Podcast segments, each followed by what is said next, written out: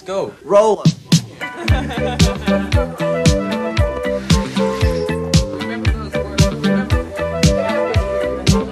Hola amigas y amigos, les habla Mauricio de Medina y les doy la bienvenida a un episodio más de Aprende, ahorra e invierte. Te invito a escuchar el tema El negocio de prestar dinero, el resumen semanal de los mercados y la frase de la semana. ¡Empezamos!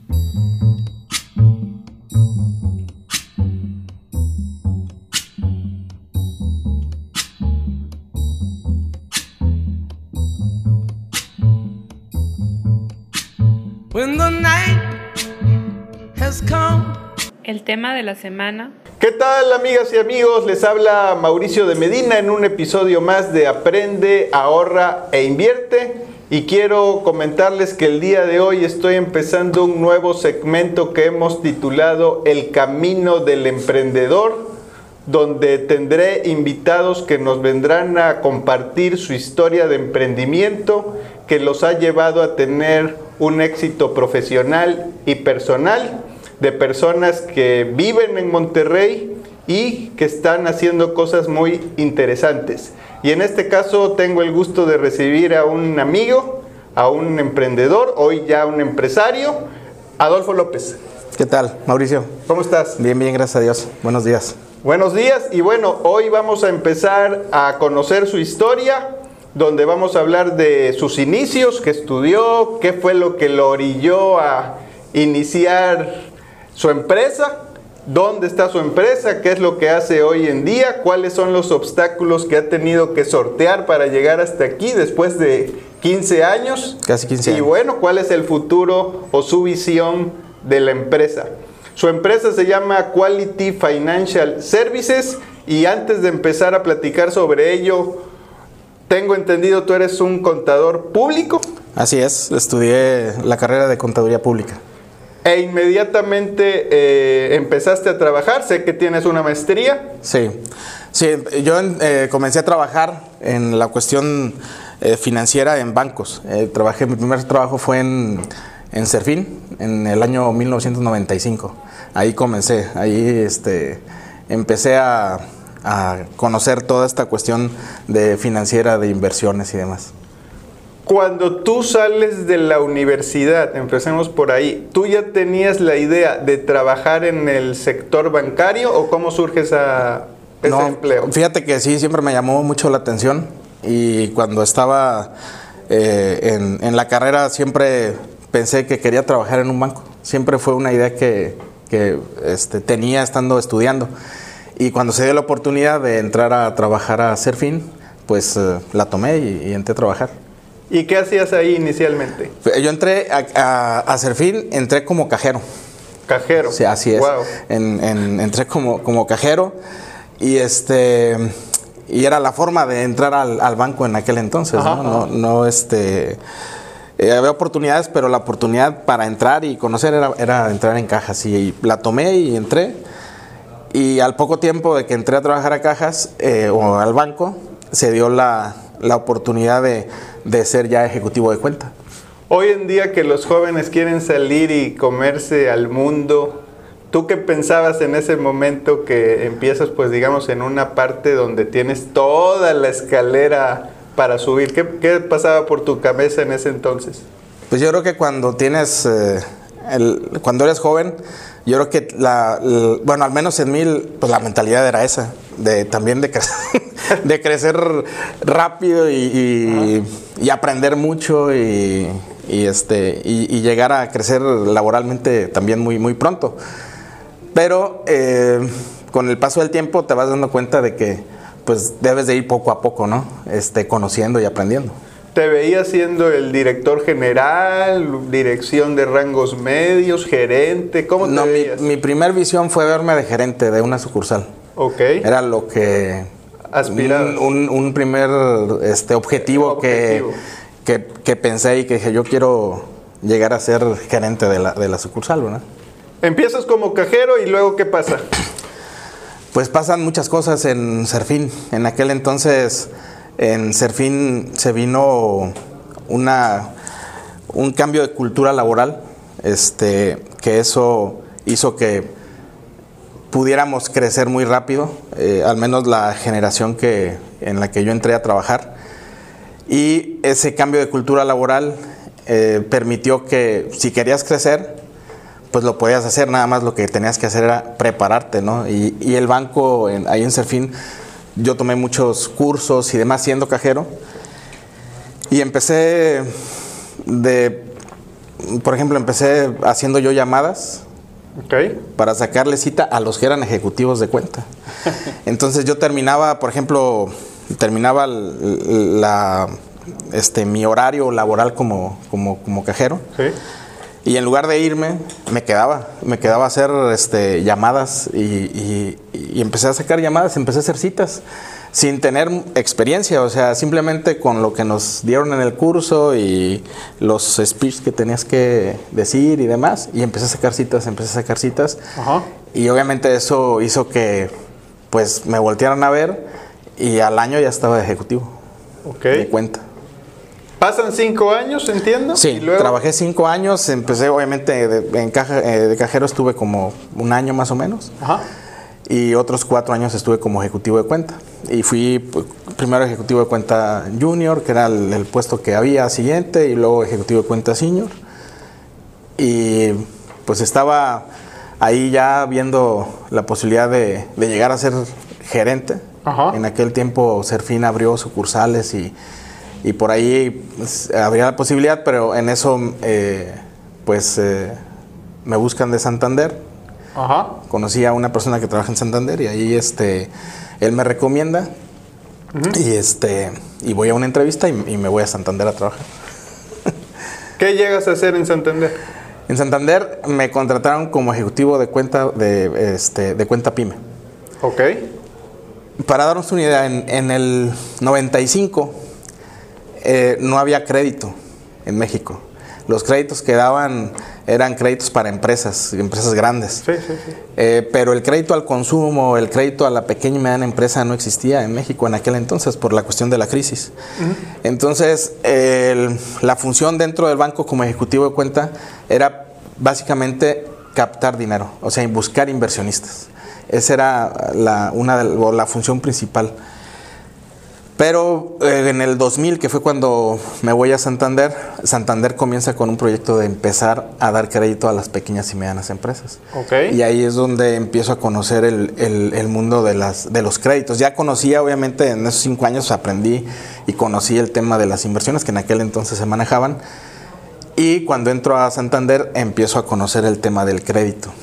Ok. Y, y ahí es donde empieza la, la aventura también del crédito, ¿verdad? ¿Cuántos años estás ahí? En Santander estuve dos años. Dos años. Dos años. Eh, que es poco tiempo. Sí, poco tiempo, estuve poco tiempo. Eh, y ahí estuve como ejecutivo de cuenta eh, PYME. Tramitaba muchos créditos, no autorizaban muchos. Este, por eso, eso se dio poco a poco. la cuestión de la apertura del, del- del crédito. Y luego, ya después de Santander, este, me voy a trabajar a Banregio. En el- Banregio. Así es. ahí. ¿Es algo que tú buscas o...? No, también un- un- unos compañeros que tuve en Santander este, fueron a- se fueron a Banregio y ellos este, me contactaron ahí también. Y igual fui a, a- a entrevistarme y, este, y me contrataron en Banregio ¿En un puesto de mayor jerarquía No. o el mismo? como ejecutivo de cuenta. Ejecutivo de... Así es. Este, pero en Banregio ahí sí cambió un poquito todo. Bueno, cuando entré a Banregio también comencé a hacer la maestría. Ok. ¿Que es una Eh, iniciativa tuya mía, o...? mía, mía. Yo, este, quise siempre, bueno, tuve la idea después ya siempre de que si quería crecer laboralmente, este, y tener otros puestos, a lo mejor ya no tanto de gerente, pues tenía que prepararme más, ¿no? Claro. Y, y comencé a hacer la maestría en, en el año 2003, que fue precisamente, no, en el 2004, que fue un año antes entré a, a, a Banregio en el 2003. Y ahí comencé este, a, a conocer más del crédito. Empecé Ok. a, a conocer más del crédito. Eh, ahí entré como ejecutivo de cuenta y posteriormente se abrieron muchas oportunidades. Ahí realmente conocí el crédito. El Banregio también me tocó una etapa de Banregio de, de crecimiento, Ajá. de muchos movimientos. Y eso obviamente pues eh, a mí me favoreció porque eh, yo conocí todas las áreas. Tuve una capacitación como de seis meses en donde eh, por las tardes, o sea, hacía mi trabajo y por las tardes me iba a los departamentos, por ejemplo, estuve todo un mes en el departamento legal con los abogados eh, sabiendo y entendiendo y aprendiendo qué se tenía que hacer con toda la cuestión legal, de contratos, escrituras y demás. Luego estuve un mes en la cuestión de análisis de crédito, con los Ok. analistas de crédito, viendo toda la cuestión del análisis, qué se tenía que ver, qué se tenía que pedir, cómo se tenía que analizar. Eh, y así, en mesa de control, así todo, estuve como seis meses capacitándome. Y eso me dio las bases muy sólidas eh, para después este, llegar a lo que hoy hacemos. Pero fue un momento, una etapa muy, muy importante para mí, Iván Regio. Ok, entonces en ese hilo de, de secuencias de llegas a Banregio y ya después de ahí decides emprender, estás estudiando tu no, maestría. eh, este, hice la vas- maestría estando ahí, ahí sí crecí, ahí sí. Ahí en, Manregio este, llegué eh, a, a ser gerente de, de sucursal, estuve también como este, gerente de crédito de una zona de... eh, ahí en, en los bancos se divide a veces por zonas, Banregio tenía eh, una zona y yo este, era el que veía eh, todo el crédito junto con el subdirector que era mi jefe, este, de toda, de, de su zona, veíamos el, eh, todos los créditos de los, de los eh, ejecutivos que eran de, de la zona que, que correspondía a donde yo estaba. Y entonces eh, eso también pues me hizo, me dio mucha base, ¿no? Ya después, obviamente, de tomar esa capacitación que te digo de seis meses. O sea, fue algo muy, muy, muy interesante. Digamos que ya te va mejor, ya Sí. este, pues a lo mejor ya ganas regular o bien. Sí, pues ahí empecé a, a crecer un poco y, y principalmente eh, la cuestión que aprendí, eso para mí fue algo sumamente importante, todo lo que, lo que aprendí en Banregio y ahí en Banregio sí surge la idea de, este, no la idea de hacer todavía un proyecto, sino que vi que la, pe- la pequeña y mediana empresa tenían una necesidad de crédito. Y desde, desde Santander y luego ya en Banregio me di cuenta de que los bancos pues no atienden ese, no atendían y, no, y siguen sin atender ese segmento al 100%. Ok. Hay una carencia ahí de, de- de recursos financieros por parte de los bancos importante. Y empecé a pensar, bueno, obviamente también estaba haciendo la maestría y todo eso, pues me vino, me movió el que, bueno, ¿qué, qué se podría hacer o qué se tendría que hacer para poder atender a, a- a las pequeñas y medianas empresas, ¿verdad?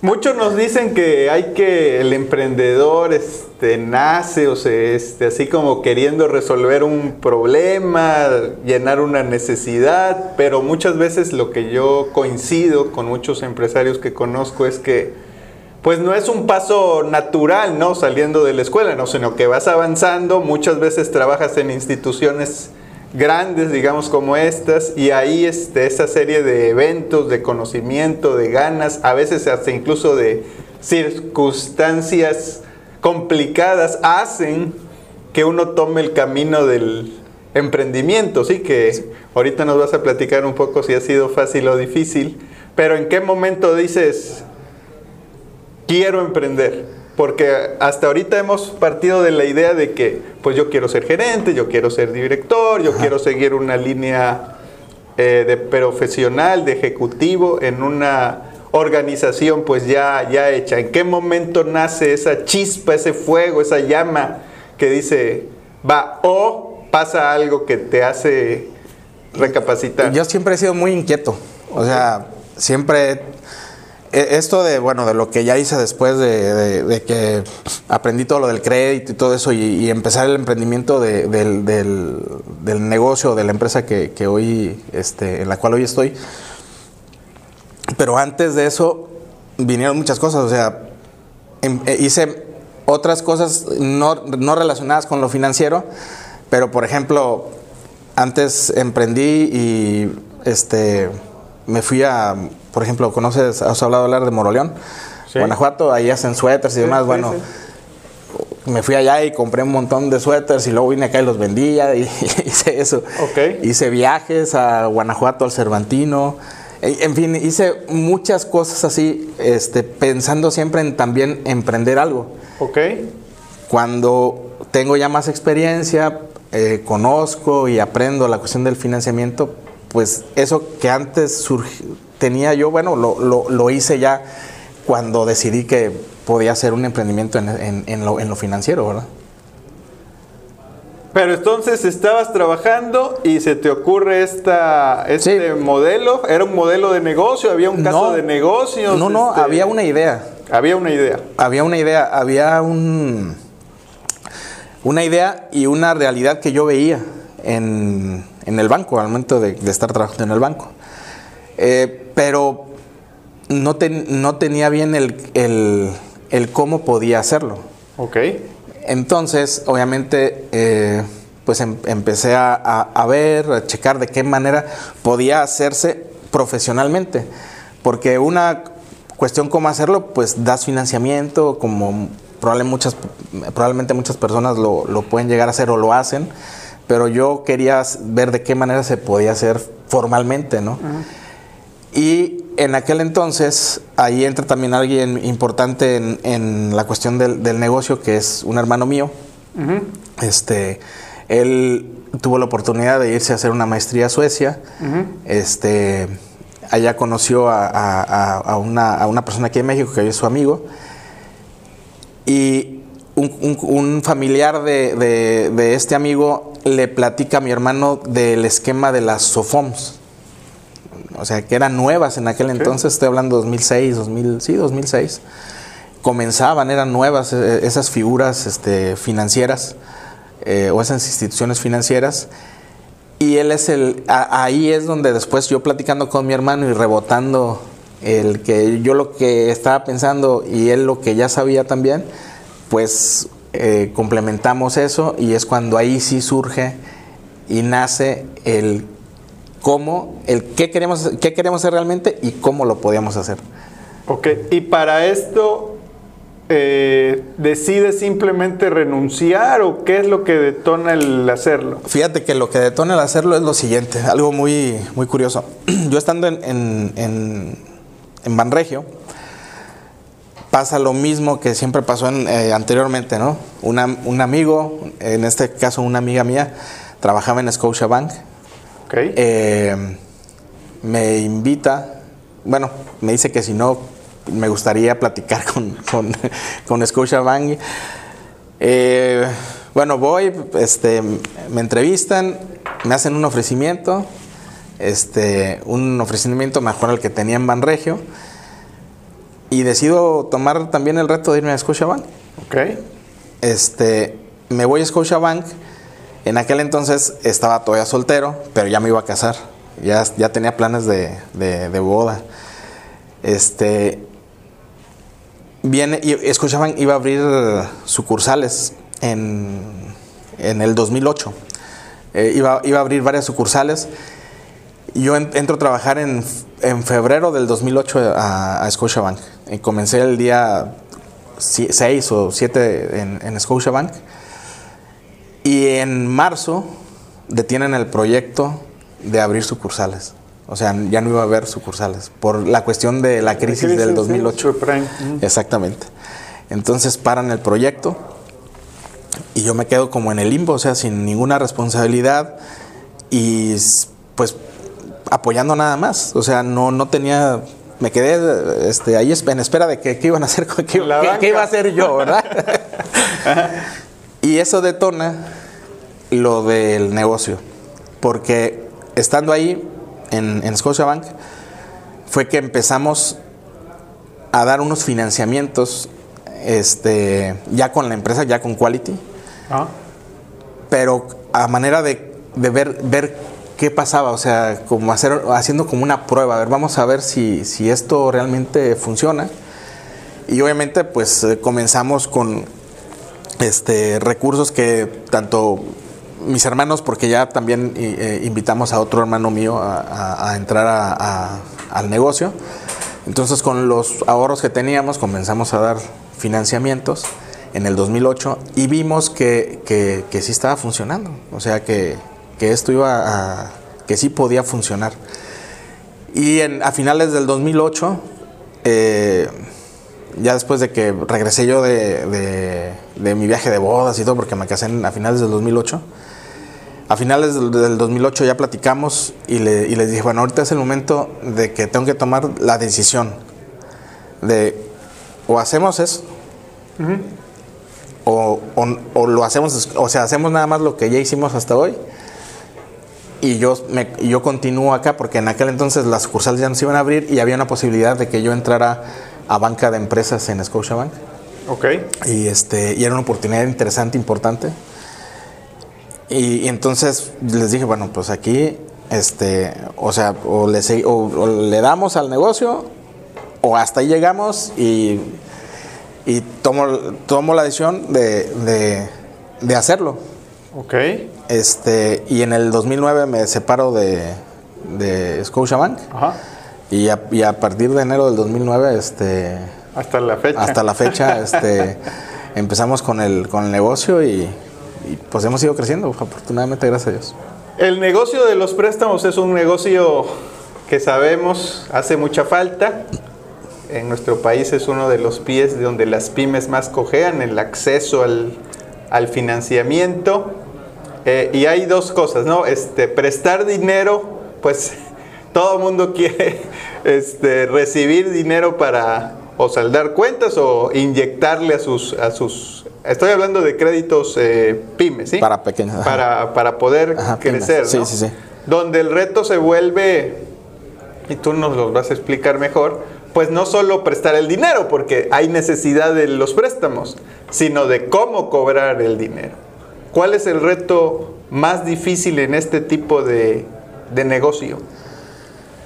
La, una de las claves importantes del negocio viene de antes de dar el crédito. Un- una cuestión muy importante es, el análisis del crédito, antes de otorgar el crédito. Si haces un buen análisis, eh, lo más probable es que no vas a tener problema al momento de cobrar el crédito, que como bien dices tú, pues es la parte importante también del crédito, porque colocar crédito o prestar, pues también tiene su dificultad, pero definitivamente, este, si, si no cobras bien, pues no puedes, no puedes retornar ese dinero, ¿verdad? Claro. Entonces, eh, pero para mí, la primera etapa es, eh, para después poder cobrar bien, es el origen del crédito, o sea, el analizar bien el crédito. Y creo que es una, esa es una clave muy importante.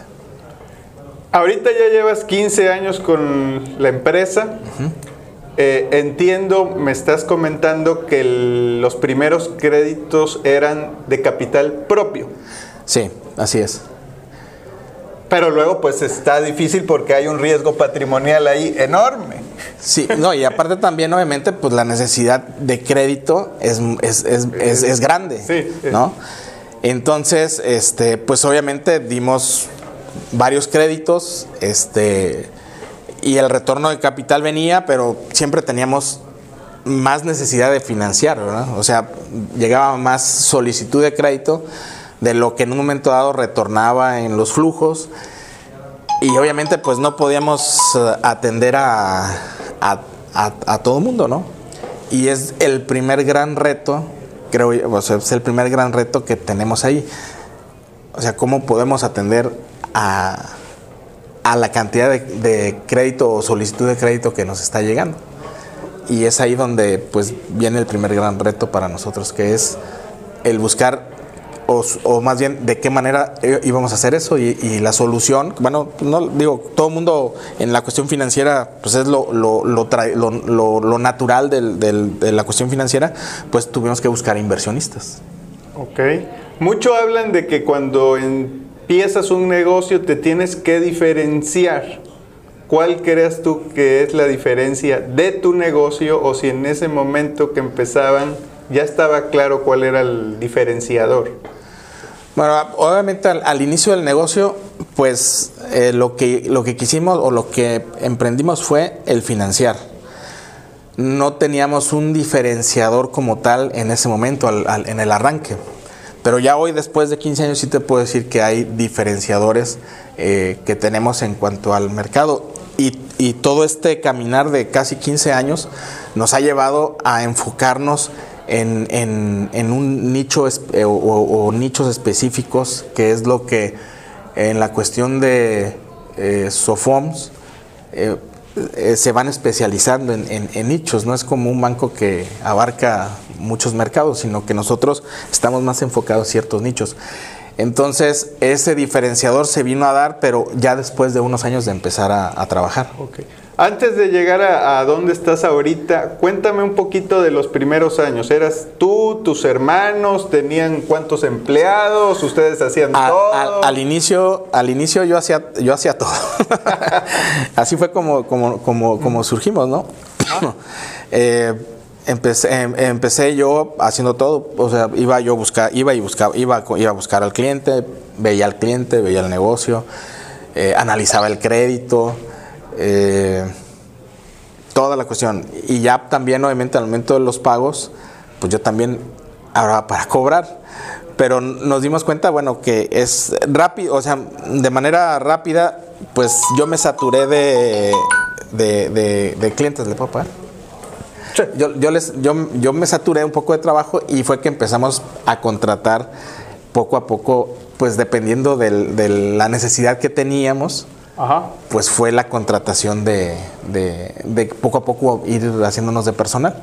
Pero sí, al inicio pues, yo, yo hacía, hacía todo. Este, y eso, pues así fue como, como, como comenzamos.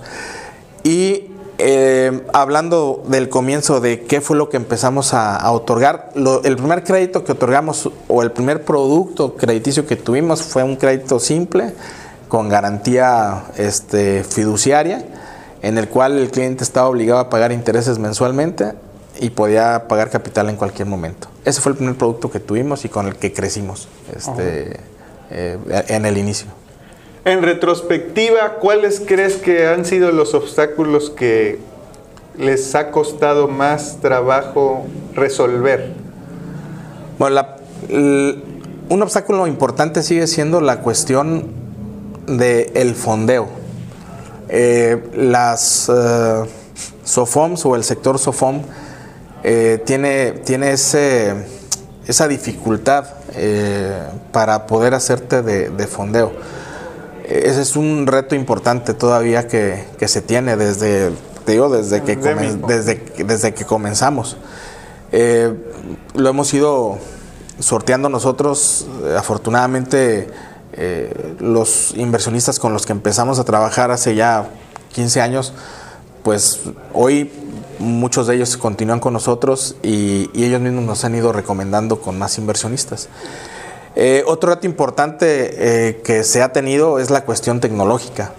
Eh, cada vez todo se tiene que hacer más automatizado y hemos ido caminando y sorteando también eso y, y ajustándonos y adaptándonos a todo eso.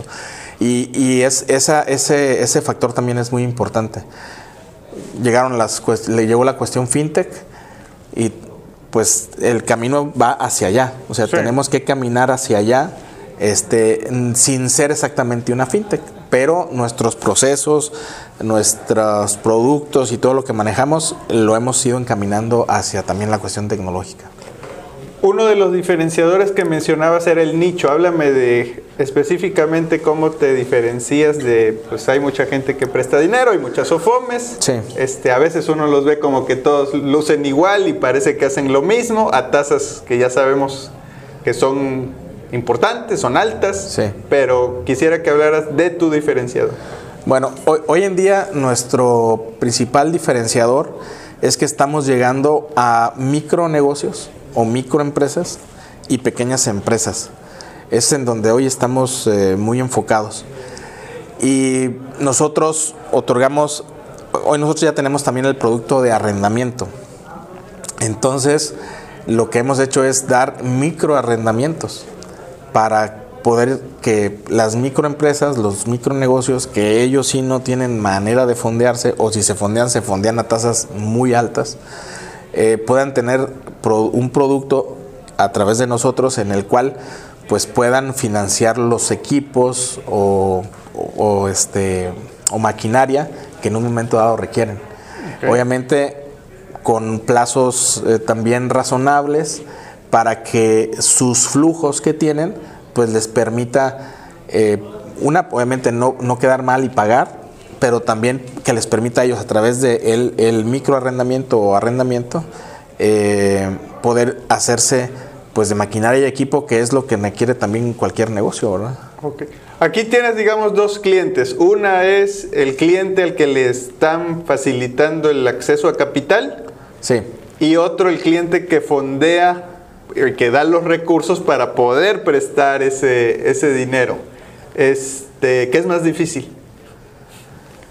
Híjole, pues digo, los dos tienen su reto, pero obviamente eh, la cuestión del fondeo es, es- algo que, que es, es un gran reto ese para nosotros. Si hablas de dificultad, eh, pues las dos son, es complejo, pero lo más complicado es, es siempre buscar ese recurso, ¿verdad?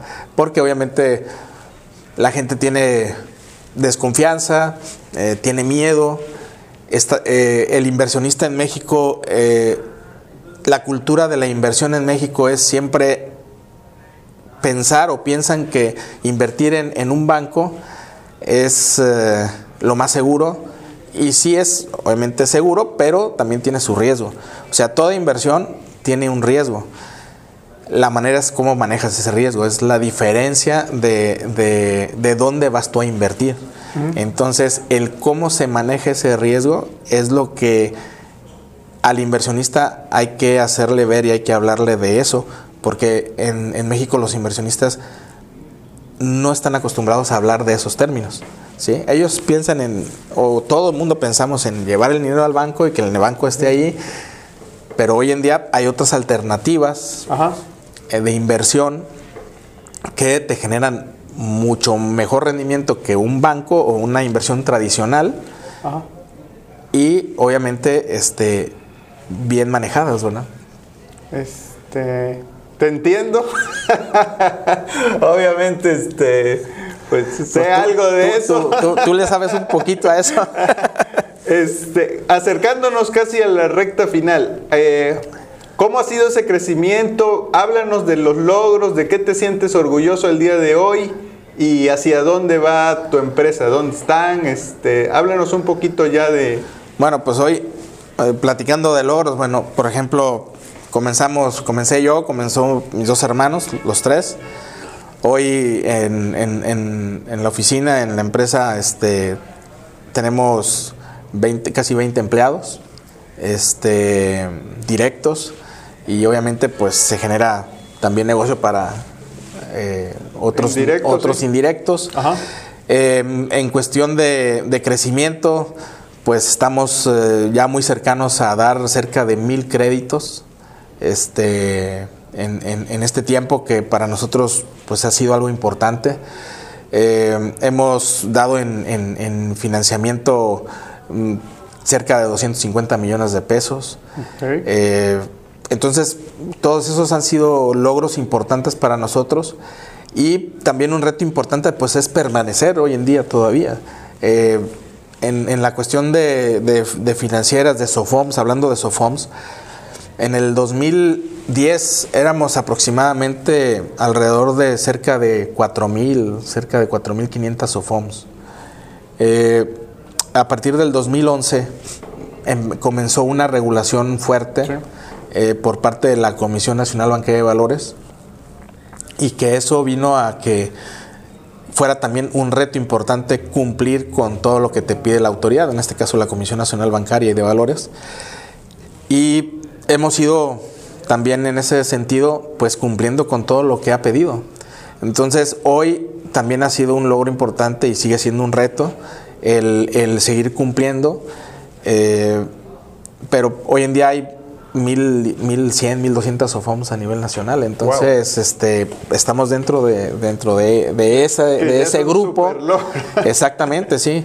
Eh, y eso también ha sido un logro muy importante para nosotros, exactamente. Muy bien, felicidades. E- Este programa se llama El Camino del Emprendedor. Y tú, al igual que muchos empresarios, empezó su vida profesional trabajando en una empresa, trabajando para alguien más, para finalmente tomar una, un camino diferente y hoy en retrospectiva, eh, ¿te hubiera gustado que fuera diferente? ¿Le aconsejarías a alguien emprender basado en todo lo que has tenido que sortear para llegar hasta aquí?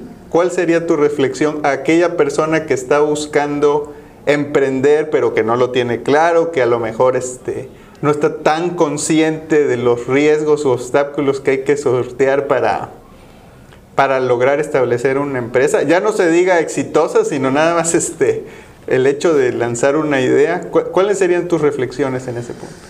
Bueno, yo creo que es muy importante, eh, sí, primero, trabajar en, en, un, en, en, una empresa o en una institución o en, un, tener un trabajo. O sea, trabajar para alguien. Eso es muy importante porque una te da experiencia y te abre la visión, ¿no? Otra, otra cosa importante es prepararte, o sea, aprender. Siempre tienes que seguir aprendiendo, nunca debe dejar de, de, de seguir aprendiendo.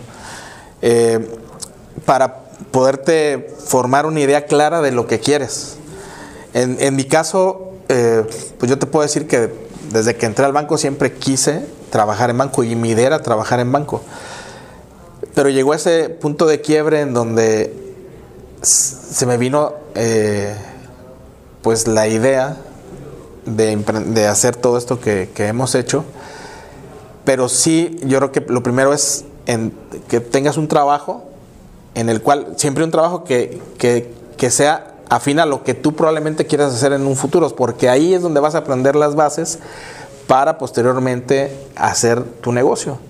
Entonces, eh, yo es lo que te podría decir. Primero, trabajar un tiempo en una empresa, eh, aprender, seguir preparándote y, y, y, y de manera natural se va a venir a dar, si es tu idea emprender, se va a venir a dar ese emprendimiento.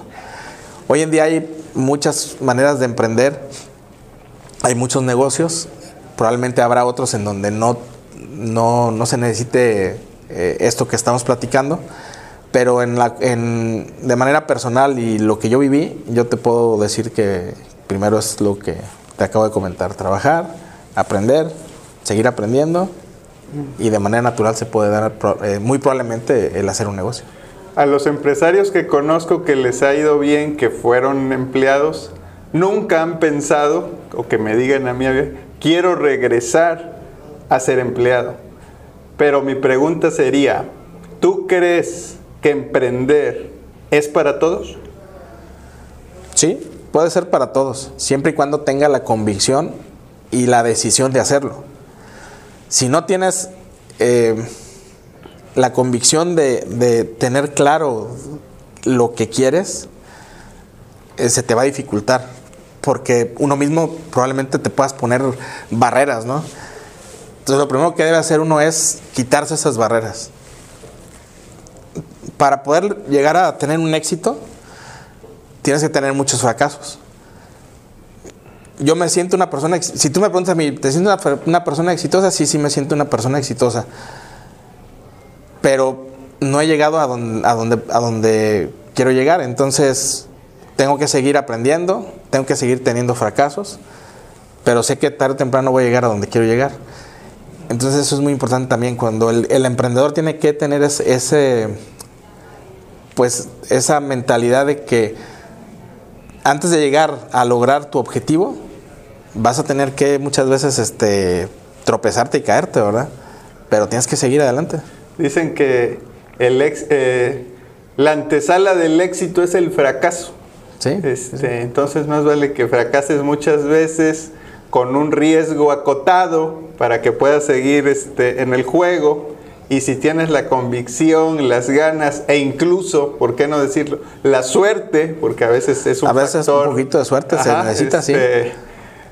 Pues es la manera de, de lograr este, cosas interesantes. Sí, sí, sí. Adolfo, este, ¿con qué te quedas? Pues muchas gracias primero por, por la invitación. Eh, me quedo con, pues, con la plática que acabamos de tener de volver a acordarme de todo lo que, lo que, por lo que he pasado. Ah. Este, siempre recordarlo es, es, es bueno. Eh, y pues muchas gracias por, por- por la invitación y, y cualquier cosa aquí estamos. Deja los datos de tu empresa para las personas que nos escuchan, nos van a ver este video. Claro. Eh, bueno, la empresa, la empresa es Quality Financial Services. Eh, la marca comercial es En Pagos. Y estamos ubicados en Avenida Eugenio Garzazada. Este, ahí es donde, donde estamos. Muy bien, pues te agradezco nuevamente, Adolfo. Este ha sido un capítulo más, como mencioné al inicio, este es un segmento que he titulado El Camino del Emprendedor. Y quiero invitarte a ti, emprendedor, empresario que vives en Monterrey y quieras venir a platicar sobre los obstáculos, los logros de este fascinante y retador mundo de los negocios. Ven conmigo, me puedes mandar un mensaje eh, por medio de las redes sociales, me encuentras bajo de Medina Mau y si te ha gustado este episodio, por favor compártelo con tus amigos, con tus conocidos para saber que te ha gustado. Me encuentras como de Medina Mau, te doy las gracias y hasta pronto. CETES, una oportunidad histórica. Encuentra en mi portal un curso en línea gratuito para que conozcas su funcionamiento, su precio, sus ventajas, sus desventajas, dónde comprarlos y los diferentes productos de ahorro. No pierdas más tiempo y tómalo hoy en mauriciodemedina.com.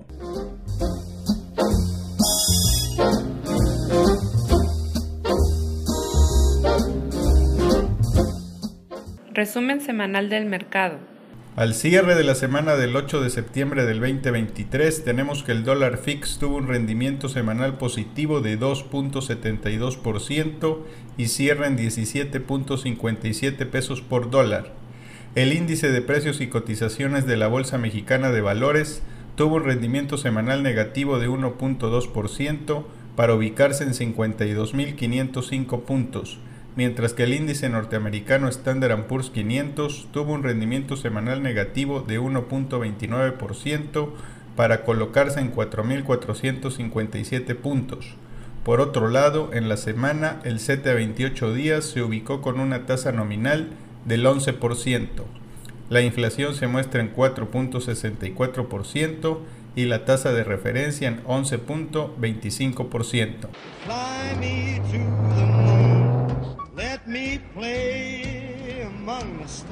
La tragedia en la vida no consiste en no alcanzar tus metas.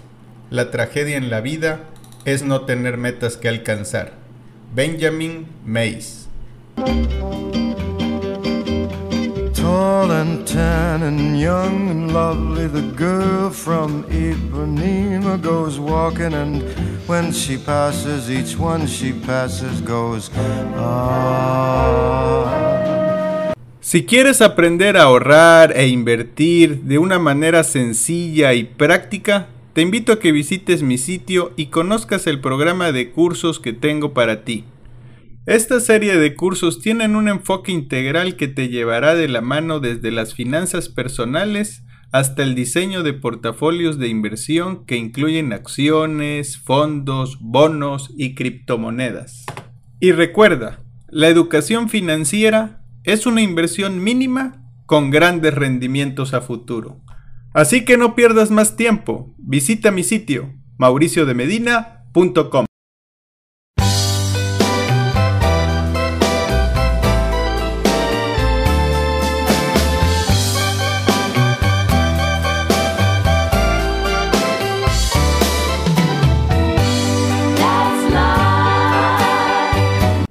Gracias por escuchar este podcast semanal de Aprende, ahorra e invierte. Y si te ha gustado, comparte con tus conocidos. Recuerda que me puedes encontrar en redes bajo de Medina Mau y aprovecho para invitarte a mi sitio mauriciodemedina.com, donde podrás encontrar ebooks, blogs, videos, podcasts, cursos y mucha información adicional. Hasta la próxima. Roll 'em.